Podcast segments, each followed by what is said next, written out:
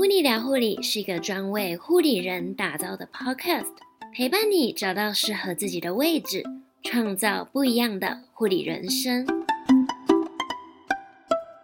Hello，欢迎你收听噗妮聊护理第二季第二集节目，我是噗妮。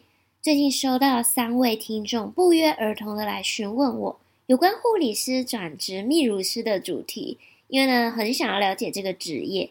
当时我正好在剪辑这一周要上架的音档，恰恰好就是要和你分享护理师斜杠泌乳师的创业经验。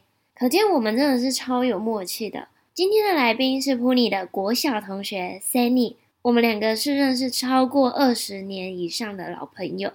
节目中呢，就要和 Sanny 聊一聊，他是如何从大医院的手术室护理师斜杠成为美胸泌乳咨询师的呢？现在更进一步创造以及经营自己的事业，Sanny 还特别提供给专属 Pony 聊护理听众的优惠折扣。如果呢你有美胸或者是泌乳方面的问题，或者是你也想要学习美胸泌乳的专业，能够进一步的和他咨询，我会把相关资讯以及链接放在节目资讯栏下方，或者呢你也可以在网址上面输入 ponylife.com 斜线。护理转职美胸泌乳师，就可以看到本集节目的重点整理、访纲以及时间轴，可以快速跳到你想要收听的部分。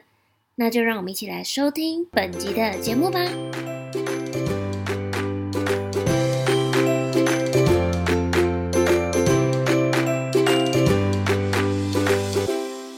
今天非常荣幸可以邀请到没有指纹的护理师 Sunny 来到噗妮聊护理的节目当中。那刚刚在和 Sunny 聊天的过程中呢，觉得诶非常有趣诶，究竟为什么他是没有指纹的护理师呢？那我们请 Sunny 和大家做个自我介绍。Hello，Sanny。Hi，噗妮，各位观众，大家好，我是没有指纹的护理师。被我服务过的客人们都说。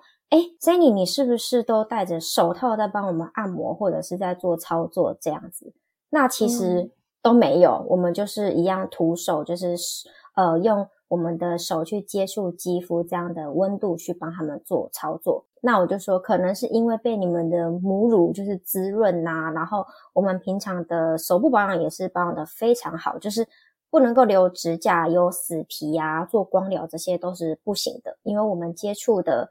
呃，部位是比较私密的，就是乳房的部分，这样子。嗯，太酷了，没有指纹，所以很像戴手套一样，咕溜咕溜。没错，可以跟我们就是稍微分享一下你的呃护理学习的背景啊，工作经验吗？在大医院工作，算也工作了快十年了。嗯，那时候读护专读完之后，其实就很很心急的想要工作。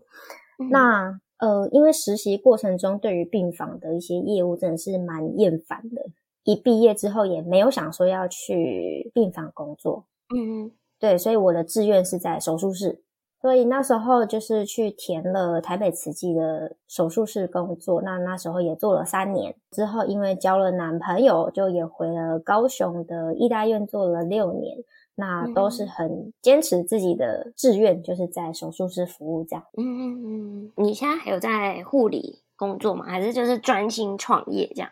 啊，我现在没有在护理工作了，因为那时候选护理工作就是其实蛮小，我在国中的时候就开始打工啊，然后工厂包装啊，或者是去那种私人饮料店、早餐店小帮手。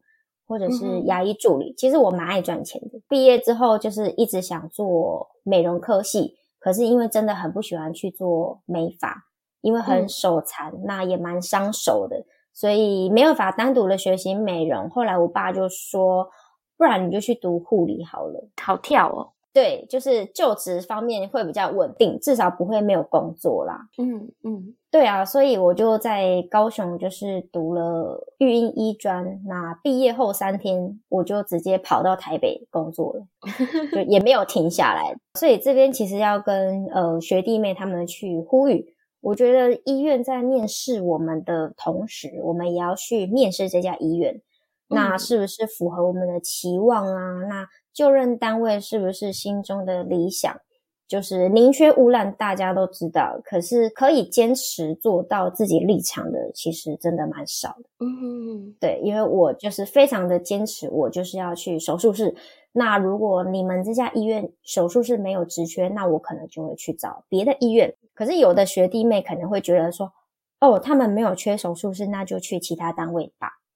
嗯，那其实别的单位的学习的内容就是完全的不一样。对啊，这是我的想法。嗯嗯，这里因为我们今天是要聊创业嘛，可是我还是想问一下，实习的时候就知道不想去病房，那你怎么会想去手术室呢？你有去手术室实习过吗？哦，我完全没有在手术室实习过。哦，那你怎么会第一志愿就这么肯定，就会决定一定要到手术室？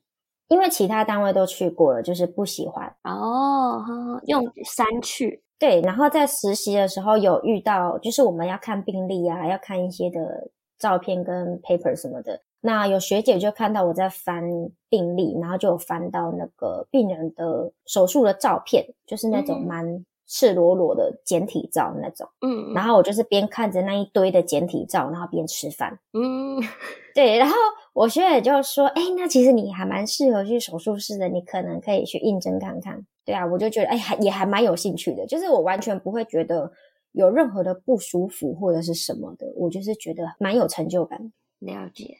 嗯，好哦，那我们再把主题拉回来。好的，因为其实泌乳这一块，蛮多护理人员都会想说，哎，是不是要往呃泌乳师发展？尤其是可能当了妈妈之后，就是自己觉得，哎，好像也可以去学啊，然后也可以帮助别人。所以想问一下，那你当初是怎么从手术室转到美胸泌乳这个领域？这个起源也是蛮特别的，因为我自己有生产过。嗯那生产的时候，那时候还在医院工作。那产后第二天也经历了乳腺炎啊、亲喂困难跟产后忧郁的这些问题，通通遇到了。嗯，以及要面临的就是产后的乳房松弛的这些问题。在那时候，我就一直在去发掘说，诶，呃，我可以怎么样的去预防这些事情？怎么样让其他的女性可以不要去遇到这么痛苦的过程？嗯，所以就开始学习了美胸，然后开始钻研泌乳的心知。其实我们都是从护理界走过来的，呃，基本的概念跟基转都比别人来的专业。嗯，那主要是也透过各种课程去改善自己现在面临的问题。以前的根深蒂固的学医的经验让我认为说，哎，按摩胸部怎么可能去改变我们的胸部？但其实透过实际的操作跟勤劳的保养，我才惊觉哇，真的可以改善。因为我这个人就是，他必须要让我真的实际看到效果，我才会觉得说，哦，这件事情是有帮助的。嗯，所以产后也变得比较有自信，因为我自己是产后松弛变胸部再变更大一些。嗯，所以我就直接一头栽进去美胸跟泌乳的人生。那我会比较重视关于。美胸评估啊，跟泌乳指导的部分，就是透过喂教，而不是说、嗯、哦，今天他塞奶了，他不舒服了，他来找我，我帮他解决，解决了我就让他回去，然后期待他下次塞奶，对，这样是 对。但坊间一般的泌乳师都是这样，没有教更多的这样。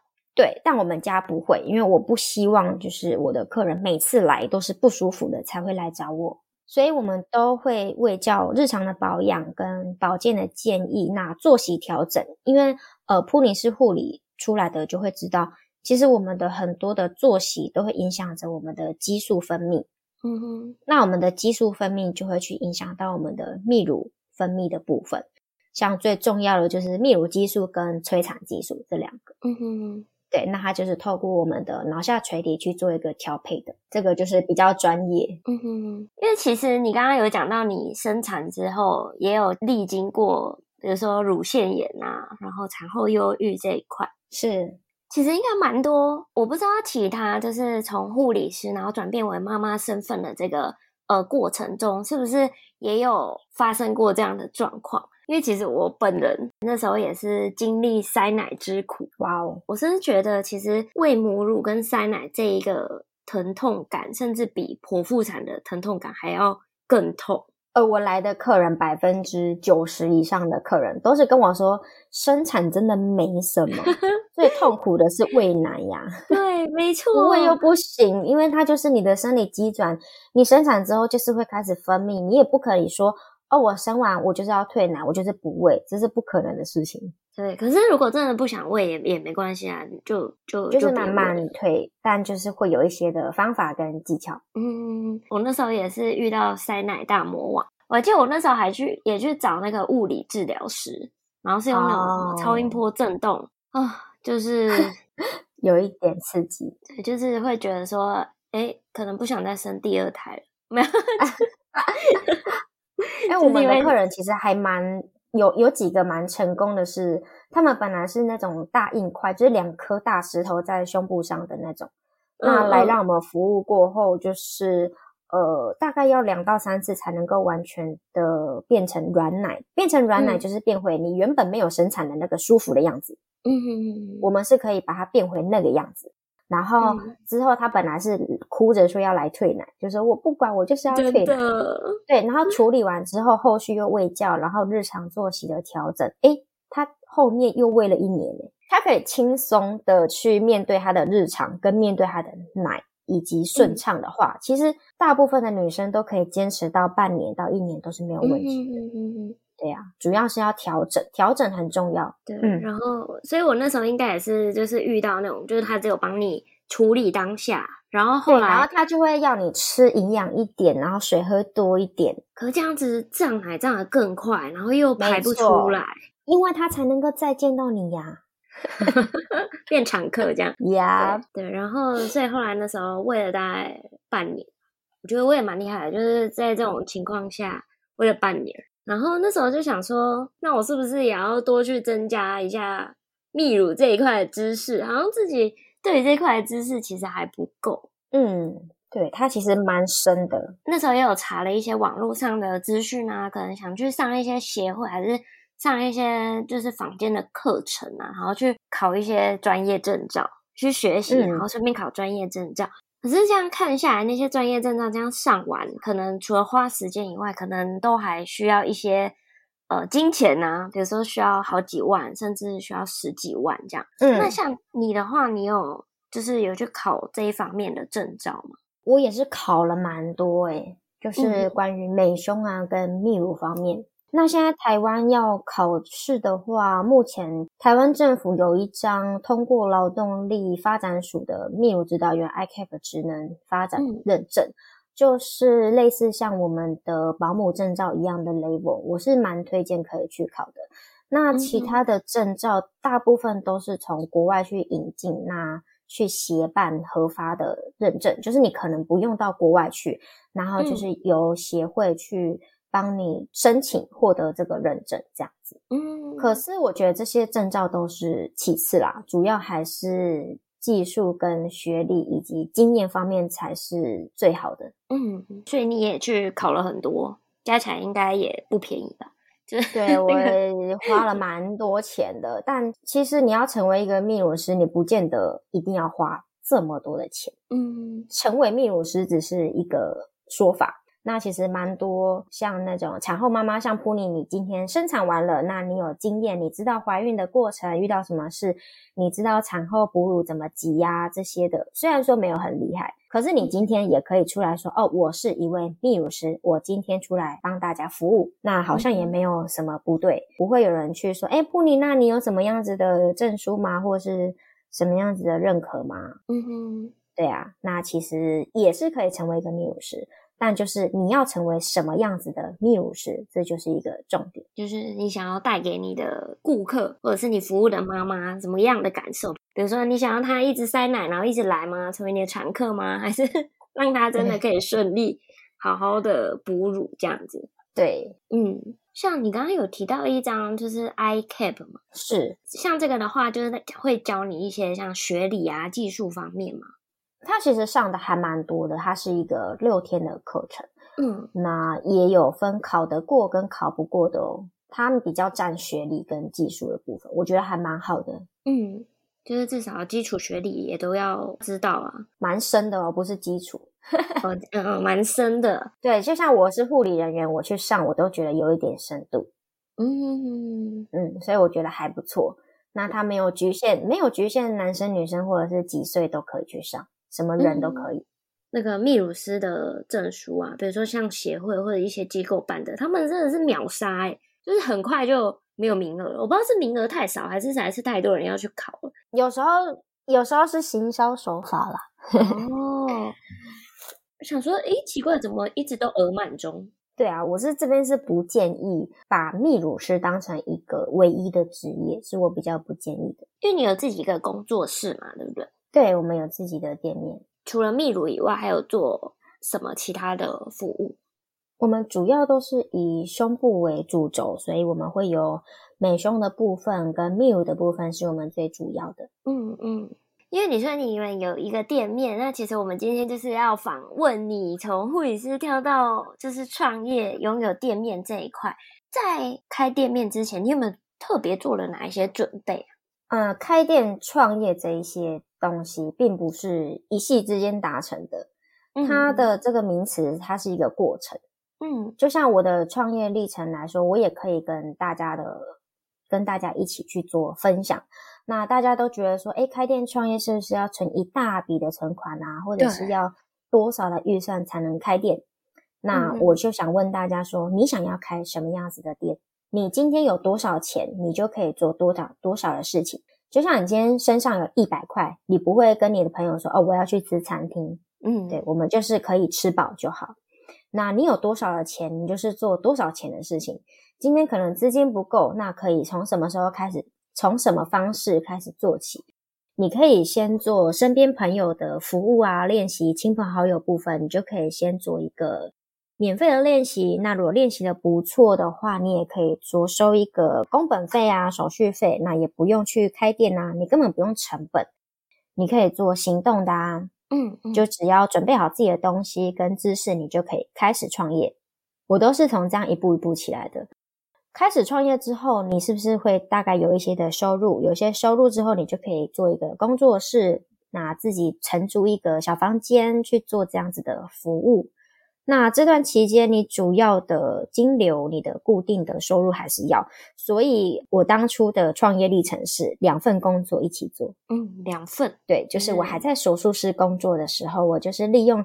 下班的时间去帮顾客做服务，就是做预约的制度这样。嗯，你也算是是从斜杠，然后一步一步，然后才从护理离职。然后对啊，就没有那么大的没有那么大的勇气跟资金的话，我们就是一步一步慢慢来。那也不怕说跟你们分享，因为大家可以拷贝我的模式跟我的方式，但是你们不能拷贝我的过程，不能拷贝我一直往前的这个激情的部分。所以我觉得是可以提供给大家分享。那如果呃大家对于创业这个部分有一些的想法，或者是有疑问的话，也可以来找我们。对，我们都有在做一个辅导创业或者是就职的部分。无论你是护生或是护理师，对于未来的路充满疑惑、想象或憧憬，想要深入探索自己规划以及设计生涯。欢迎追踪我的 Instagram，并且私讯我，因为我相信护理不仅仅是一份职业，每个人都有独特的存在价值，找到自己适合的位置，就能打造不一样的人生。欢迎私讯 Puni，一起来探索这一趟你的专属之旅。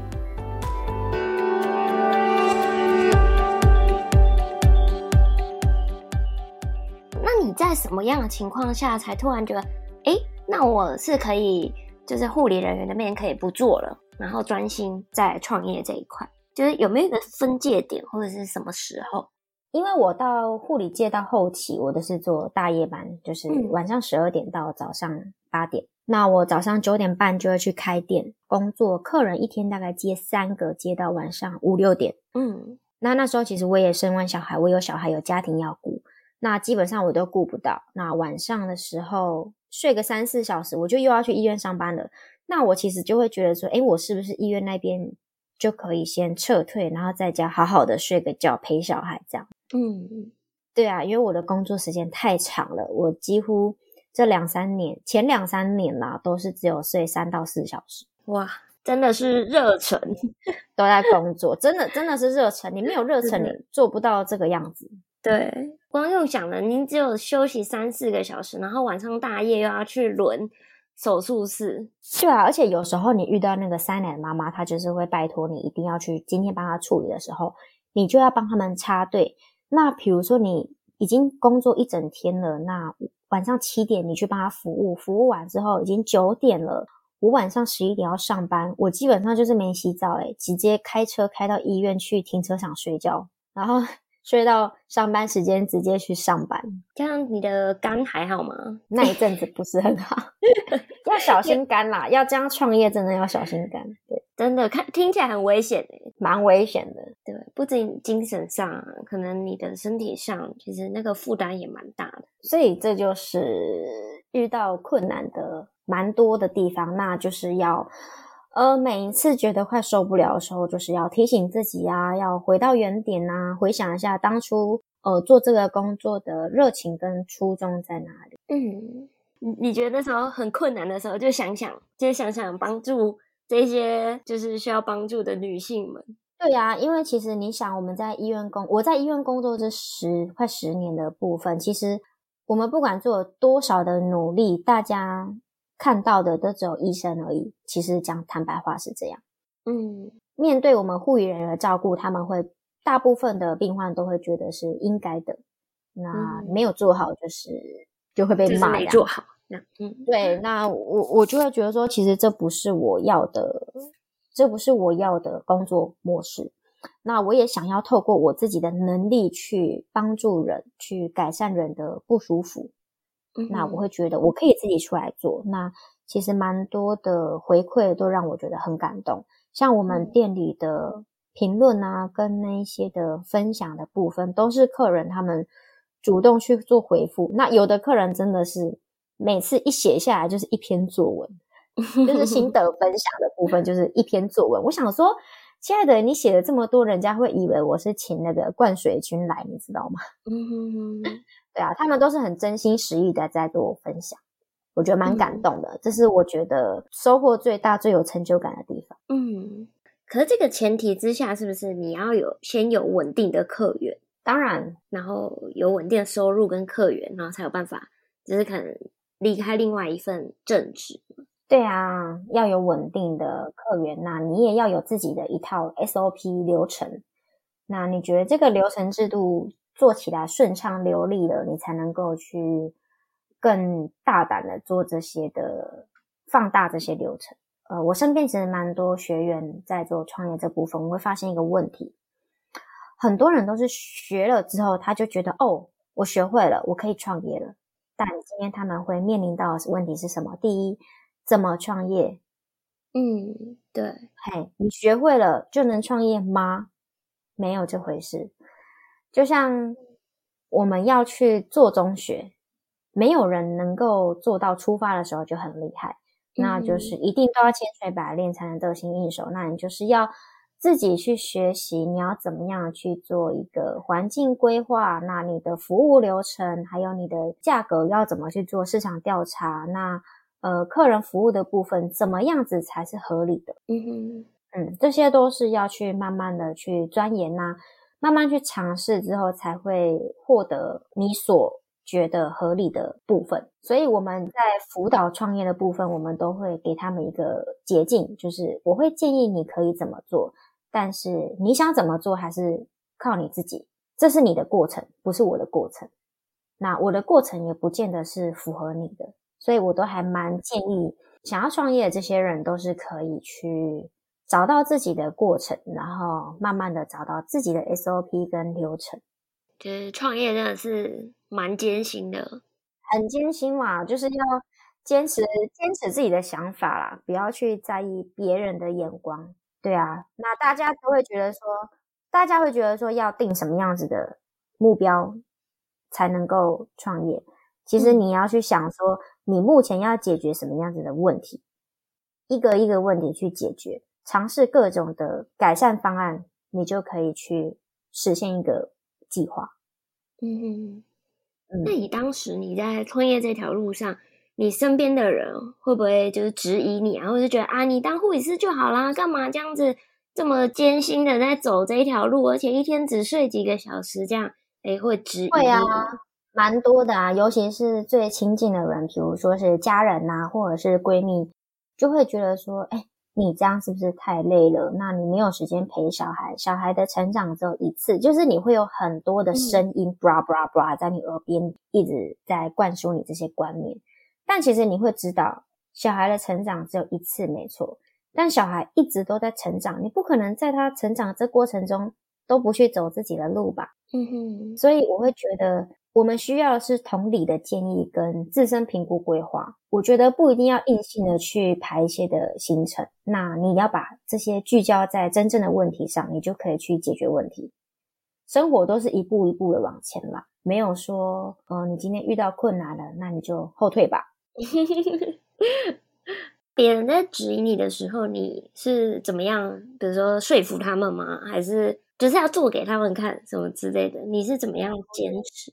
不需要去说服别人，你要说服的是自己。你如果连你自己都不能说服的话，那你要怎么去走后面的路？那你就是做给自己看。嗯，像你刚刚提到，就是都是身边很亲的人啊，他们也许也只是关心你。怕你可能突然爆肝还是怎么样？哦，当然，那就是多休息喽。那家里其实还蛮感谢的，其实呃，不管是家人啊，还是我先生，他们都给我非常大的 background，就是给我很多的休息空间跟创业的时间。嗯，这也是一个最主要原因。奉劝各位，就是真的要跟家人好好的沟通。就是创业下去，你一定会有很多的时间，很多的时间在工作。你的家庭啊，跟小孩一定会有一些的时间是没有办法顾及到的。那要家人同意，那愿意当你的坚强的后盾，再去做这件事情，不然真的很容易会有家庭失和的问题。对啊，嗯，这样子听起来就是创业困难重重。那如果让你再选一次，你还会是想要走这条路吗？当然啦，这是我最想走的路。嗯，我觉得不管做什么事情啦，不管做什么事情，就是不要去后悔。不管你做的成功或是做失败，你就是回到原点而已啊，没有什么。嗯，好，我们刚刚提到很多，蛮多可能就是创业方面的信念啊、想法，还有一些心态等等。那想啊，就是了解一下，如果可能听众将来也想要。比如说，成为一位专业的泌乳人员，然后服务他人，可以跟我们分享一下，就是你的诶职业规划，或者是泌乳成为泌乳师未来的优势。职业规划的部分，我不建议把它当成一个主要的职业，我还是不建议，嗯、因为现在其实大家都少子化，每个妈妈生的小孩都是宝贝啦。那我会觉得说，不见得每个妈妈都会。愿意去做哺乳这件事情，所以我觉得客户量逐渐的也会做减少。那你要做到有品质的泌乳服务，其实才会被妈妈们所信任、所选择。嗯嗯，所以这个部分并不是说哦，你随便出来说我今天是一位泌乳师，那其实妈妈他们也都会去做一个搜寻，或是做一个评论的。呃，要怎么去讲？就是去搜寻，可能哎就是评价比较好的。对，很多妈妈也都会去搜寻评价的部分。那你如果没有这些常年累积下来的评价的部分，其实你的职业规划不会那么的顺利，那你就会很容易的去放弃这件事情。嗯，基本上我看过蛮多考完泌乳证照，然后放弃的大概有九成。九成这么高，蛮高的，真的。因为我们考完证，我们考完证照之后，我们会回去参加一个泌乳大会，那呃有点类似讲师的会议，就是要去分享说未来要怎么去协助这些学员做后续的创业部分。那其实一个班级下来，真的有出来开店、开工作室创业的，真的没几个。嗯哼。就考完证照有在服务的真的很少很少很少。那我会希望就是大家真的是有除了有兴趣之外，你要想好，认认真真的想好，你要把它当做一个职业，你要怎么样才能够把它当成一个职业？嗯，对啊，你一定有其他的附加的服务，你不可能单靠一个泌乳，你要就是获得一个平稳的工作，这是比较不太可能的事情。嗯哼哼。对，可能结合一些其他的。对，像我们店的部分，我就是针对于胸部的部分，我们都有涵盖在内，那就会比较广，也比较专业。这样，你的建议就是不建议把泌乳师当成一个职业，职业。对，因为它优势优势真的不多。大家都会在网络上看到很多人就是说，哦，泌乳是时薪一两千块，对不对？对，这个广告打很大哎。对，那亲爱的，你可以想一下，你有多少个顾客让你时薪一两千块？你可能一个礼拜只有一两个客人，那你要怎么样去温饱你的三餐？对啊，你不可能一天有三四个客人吧？很少啦。泌乳师的话，这个是大家要去。深谋远虑的，不要去被这些广告台词就很吸睛。哇哦，我要报名，很吸睛，然后你就先投个十万。对呀、啊，一定一定投啊！那个一个小时一两千，一定投。对，然后九成都没有。对，你要想想，你要怎么样让自己的时薪是一两千块？有没有那个价值？这才是重点。嗯，这样听起来，嗯，想走这条路的人可以再思考一下。除了泌乳以外，有没有什么其他优势可以一起结合？对啊，那如果是大家真的对这个部分有兴趣的话，其实也可以找我们慈恩美胸泌乳咨询的部分，我们也都有在做一些开课的课程，以及未来如果有一些合作方案的话，也都可以跟我们做咨询。可以跟我们分享一下，比如说你们有没有什么呃粉丝专业啊，或者是一些资讯这样。嗯，我们店在高雄凤山文龙东路的一百二十六号。如果要搜寻我们的粉丝专业，可以搜寻慈恩美胸泌乳咨询。那这个部分呢，有提供给大家听众一个优惠的活动，就是主要是给 Puni 的，因为 Puni 是我认识很久很久的同学。我们认识多久了？非常久，至少从国小有。真的超级久，所以呢，这边提供给各位听众，就是没有期限的，只要你有收听这一集的 Podcast 的节目，嗯、那到我们的官方 LINE 里面去输入“铺你聊护理”的部分，我们这边就是赠送一张八五折的折价券，就是不管你使用什么课程都可以使用哦。嗯，哇，真的太好了！我那时候塞奶的时候，应该马上先去找你。不在高雄，我们也都有做外县市啊，都是 OK 的哦。真的吗？台北这么远，你也 OK？就是要去做，看顾客愿不愿意。那我们都会有我们的车马费的负担哦。那我们也会有线上部分，就你不一定是我需要常常去服务你。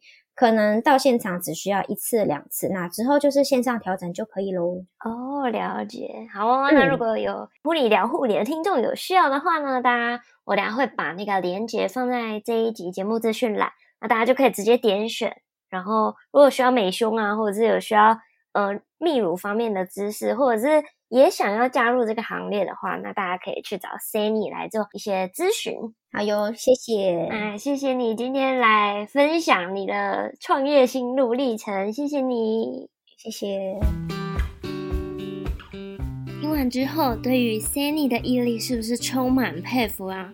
因为我和他是已经认识很久很久的朋友，一路上呢，看着他的努力，真心觉得他的精神非常令人钦佩。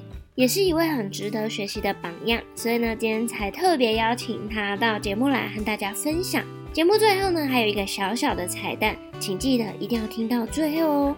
先在这边感谢你收听今天的节目，护你聊护理，陪你聊聊护理，我们下次见喽。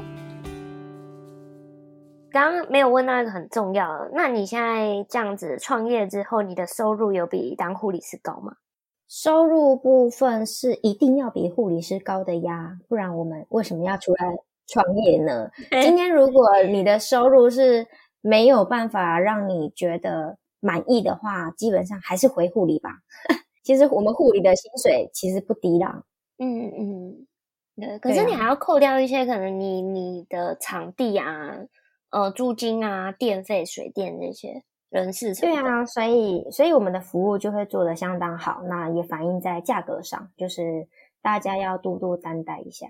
嗯，因为我知道其实定价这一方面其实也是一门学问，很难呢。是，你要坚持自己的自己的品质啦。而其实蛮多客人蛮直接的，很多客人会譬如啦，我们的课程，譬如是九十分钟的美胸按摩，那可能定价是两千八的部分，嗯，那就会有客人去截图别人的美胸按摩，譬如说也是九十分钟，人家是七九九，然后就贴给我看，嗯哼，很直接，对吧？一样的时间，为什么价格差这么多？我也是蛮挑客人的，但我还是会很直接的跟他说，那其实你也可以去体验一下，多方比较一下。那如果觉得他们的服务没有办法符合你的需求的话，你也可以再回来找我们哦。这样，嗯，那像你们会有什么体验价吗？啊、哦，我们店比较没有体验价，除非是透过噗妮聊护理这边的优惠折扣，或者是说朋友推荐，我们会有一些其他的优惠以外呢，哦、嗯，就是看每个月的活动。不会有定期的体验价啦，因为我们店是做品质蛮好的，嗯、就不会有体验的部分，就不需要体验价，已经很难约了这样。对，就是 就是就是跟着活动走了。